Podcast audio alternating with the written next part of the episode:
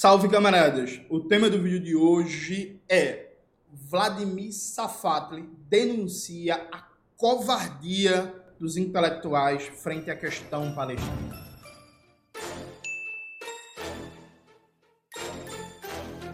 Antes de começar propriamente o tema do vídeo do canal, quero muito agradecer a você que ajuda a manter e melhorar nosso canal a partir do Apoia-se. Seu apoio é fundamental para a gente continuar o nosso trabalho. Nota, vocês sabem né, que desde que a ofensiva colonial, racista e genocida de Israel contra o povo palestino se intensificou, venho debatendo muito, mas muito aqui no canal a questão palestina e venham cobrando bastante os intelectuais, né? Fazendo críticas abertas e públicas a todo mundo que está em silêncio hoje, a todo mundo que está em silêncio. E aí vai ter um vídeo em breve sobre o Habermas e a Lilia Schwartz, né? Já batendo na posição deles. Então, assim, ó, gente, você que é intelectual, você que é acadêmico, você que é famoso, você que é progressista, você que tá calado ou que tá falando besteira sobre a questão palestina, eu vou para cima de você, sabe? É isso. Pode me chamar de agressivo, pode me chamar de arrogante, pode me chamar da desgraça que você quiser, mas eu vou para cima de todo mundo que frente a um genocídio está calado, especialmente quem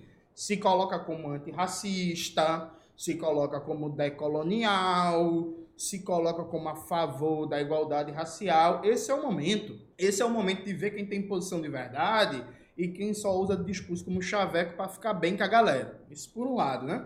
Inclusive, na semana que vem, provavelmente na terça-feira, vai sair um vídeo no meu canal respondendo ao Christian Dunker. Né? Eu gravei um vídeo de crítica ao Christian Dunker ele respondeu, coloca na tela, Maxwell, por favor, o meu vídeo de crítica é a resposta do Christian Dunker, porque eu sou uma figura honesta, então se eu fiz uma crítica pública ao Dunker e o Dunker respondeu, tenho obrigação de divulgar no meu canal a resposta do Dunker, então fica aí para vocês.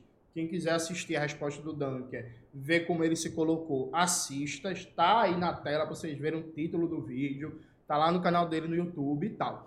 Só que aí, gente, tem algumas coisas que precisam ser ditas, né? Eu, que não sou acadêmico, que não tenho doutorado, que tenho o sobrenome Silva, que estou aqui no Nordeste brasileiro, em Pernambuco, que falo palavrão, que escuto pagode, que sou preto, eu não posso falar certas coisas, né?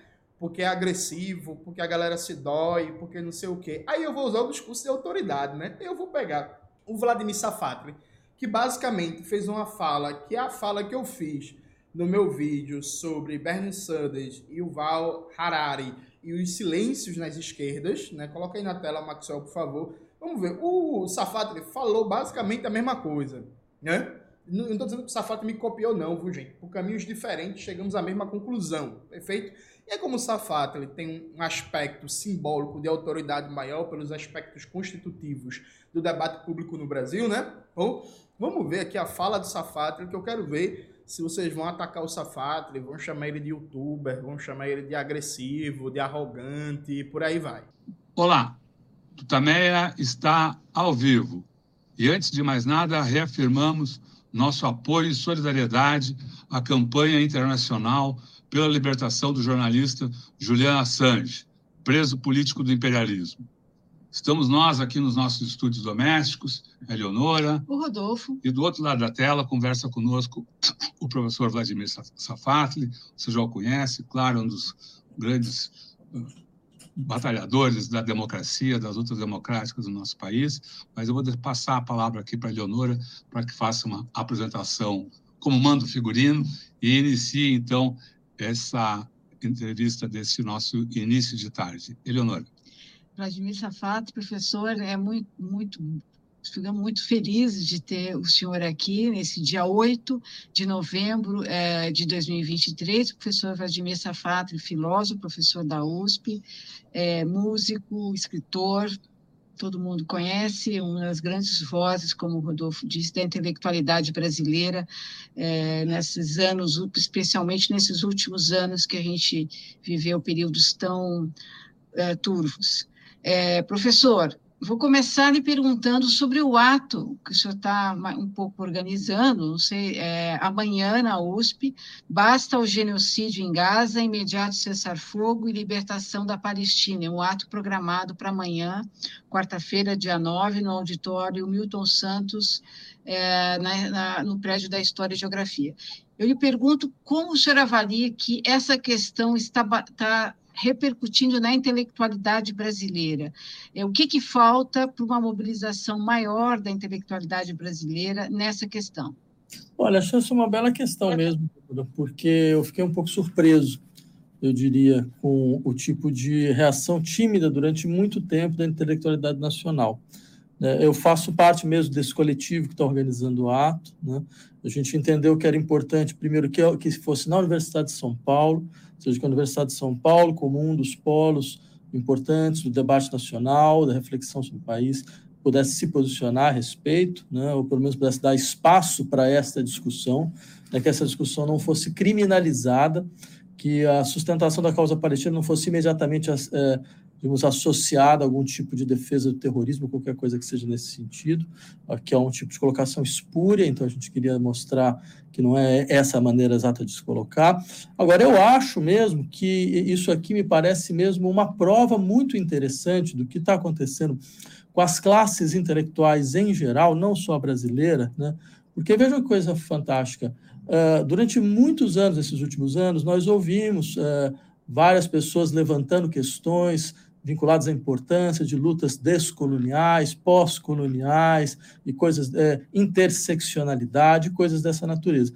Bem, a gente está diante de uma luta colonial clássica, clássica, assim. É, com... Veja, gente, isso é um ponto básico sobre a questão palestina. Veja, não é guerra, não é conflito, não é briga religiosa, é, é, é colonialismo, gente. Veja, colonialismo. Eu até, veja, embora eu tenha usado, porque assim, claramente, claramente, várias figuras do governo Netanyahu são fascistas. Assim, claramente, abertamente. Assim. Você pode pegar qualquer estudo sobre o discurso fascista e você comparar com várias figuras do governo Netanyahu, é isso, gente. Assim, sabe? Muito tranquilamente, assim. A despeito disso, a questão de fundo histórica é a questão colonial, uma dominação colonial clássica, com tudo que se tem dominação colonial, dominação militar, extermínio, perseguição à cultura, repressão, assassinato, expropriação de terras, uma propaganda racista permanente para inferiorizar e, desumanizar um povo e por aí vai. Aí esse povo passa a vida inteira falando, não, é decolonial, e não sei o que, é pós-colonial, é interseccionalidade, é, é, contra as epistemologias coloniais e contra o eurocentrismo, e vamos mudar o nome de rua, e vamos não sei o que. Não, tudo certo, massa, do caralho, do caralho. Aí, quando chega no momento que o bicho pega, que a gente tá vendo o maior, o que caminha para ser o maior massacre do século XXI, e que sobre alguns aspectos já é. Por exemplo, vai sair um vídeo no canal em breve em que eu faço um debate sobre algo básico, gente. Nunca antes na história da ONU, desde que a ONU foi criado, tantos funcionários da ONU foram mortos num conflito. Israel já matou 102 trabalhadores e trabalhadoras da ONU. Sabe, é um negócio inacreditável. Eu também estou fazendo uma pesquisa. Tem um amigo meu que é jornalista, e ele não pede que eu revele o nome dele, que ele me ajuda meio que nos bastidores, né? Já que ele trabalha num veículo de mídia burguesa aí, que enfim, teria problemas profissionais para ele. Mas eu cheguei para esse meu amigo e falei assim: ó, oh, bicho, me confirma uma coisa. No espaço-tempo, ou seja, no, na quantidade de dias, esse é, é, é o, o, o maior genocídio, o maior extermínio contra crianças no, entre aspas, conflito militar, porque veja, aqui o critério, preste bem atenção. Claro se você for pegar, por exemplo, a bomba atômica, matou muita mais gente, e por aí vai. Só que a bomba atômica dos Estados Unidos contra o Japão está num contínuo de uma guerra dos Estados Unidos contra o Japão. Né? Então, claro, você pode fazer um debate que vários bombardeios dos aliados em Dresden, na Alemanha, ou a bomba atômica dos Estados Unidos no Japão matou muito mais. É possível. Só que se você pega um critério de análise em que você está falando de não uso de um armamento atômico, dado o potencial destrutivo diferenciado que você tem um armamento atômico, mas o uso de armas, entre aspas, convencionais, né? E aí, considerando que não se trata de uma coalizão de países, como foi o caso do bombardeio em Dresden, Eu perguntei a esse colega, ele está fazendo esse levantamento para mim, se o número de crianças palestinas é o maior da história de qualquer, entre aspas, conflito militar. Ele falou que me responde isso sábado, né? Então, assim, eu suspeito que isso também já, já seja um recorde batido e a gente pode sair falando número de recordes macabros que a gente está vendo dentro de uma situação colonial clássica. Então, quem fala em defesa abstrata da paz, ah, paz, ah, contra a guerra, ah, não sei o quê, que essa narrativa que é uma guerra Israel-Hamas, tá sendo um covarde, acabou, não.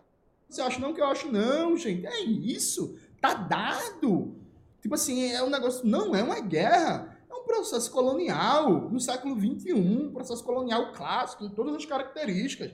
Você abre ali o Franz Fanon, você abre o Aimé Césaire, você abre qualquer livro clássico sobre a luta anticolonial, tudo que está descrito ali está acontecendo hoje com o povo palestino. Pelo amor de Deus, porra. Todos os elementos da mitologia colonial, a, o mito da terra vazia, que vai ser ocupada, o mito da, da, da, da, violência inaceitável das pessoas que estão sendo colocadas em situação de ausência completa de direitos e vulnerabilidade. Claro que não é uma situação colonial típica, porque tem um problema de direito de autoctonia, mas isso não muda um, alguns dados centrais. Né? Então, neste momento, o que, que você vê? Você vê uma retração e uma inibição e uma timidez da classe intelectual muito significativo. Eu começo a me perguntar se a interseccionalidade de certas pessoas não se limita ao Comitê de Diversidade do Magazine Luiza, ou alguma coisa dessa natureza, ou seja, que eu acho que é um pouco o que acabou se demonstrando, salvo raras, honrosas e heróicas exceções que a gente deve realmente sempre lembrar. Gente, eu pergunto a vocês, é mentira isso? Tá ligado? Não é possível, gente, não é possível que vocês vão naturalizar que não existe por parte hoje da intelectualidade brasileira e mundial, penso particularmente na intelectualidade dos Estados Unidos, da Europa Ocidental, do Canadá, da Austrália e por aí vai. Embora, veja, a situação na Europa Ocidental está melhor que no Brasil, viu? Assim, há uma covardia generalizada, há um silêncio generalizado, há uma busca de uma posição muito cômoda que é assim, ah, não vou tomar lado, eu sou contra a guerra, eu sou contra o terrorismo e não chamar as coisas pelo nome, gente. É um processo colonial, racista, de apartheid, que tomou áreas abertas de uma política genocida, pelo amor de Deus.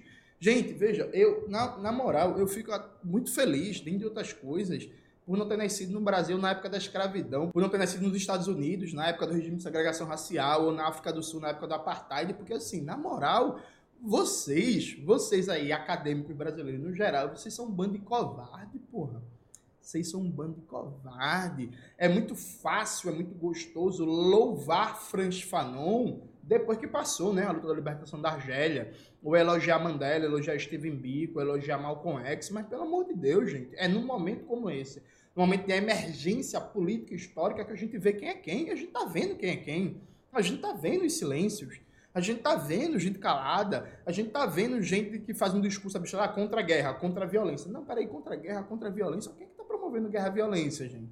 Tipo assim, quem é? Assim, caramba, velho.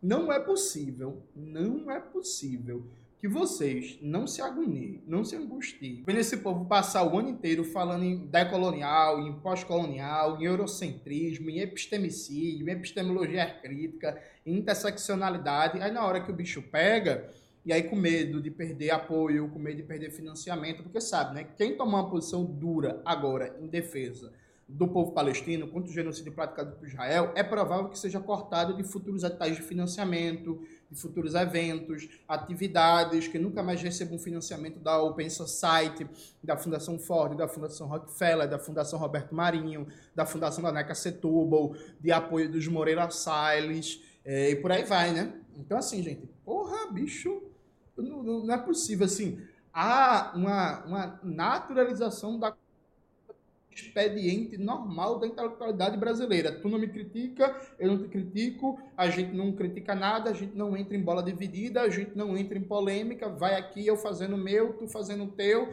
a gente trocando ali influência, eu ajudo teus orientandos, tu ajuda os meus, eu boto meu orientando para publicar na tua revista, tu bota teu orientando para publicar na minha, eu te chamo pro meu congresso, tu me chama pro teu, fica nessa, e aí, foda-se, vamos aqui debater abstratamente decolonialismo, vamos debater abstratamente eurocentrismo, vamos debater abstratamente racismo, mas vamos ficar calado enquanto está acontecendo aquele que caminha, tem tudo para ser o maior genocídio do século XXI e a gente vai ficar calado. Por último, só um ponto assim para terminar, que eu estou ouvindo muito esse discurso, que assim, parece que para caracterizar uma política genocida tem que exterminar todo o povo. Veja, gente, isso está muito dito na mídia burguesa em particular. E aqui, gente, vamos usar a lógica básica. A gente fala de genocídio armênio. Tá correto. Os armênios foram exterminados? Não. Existe povo armênio no mundo, ainda bem.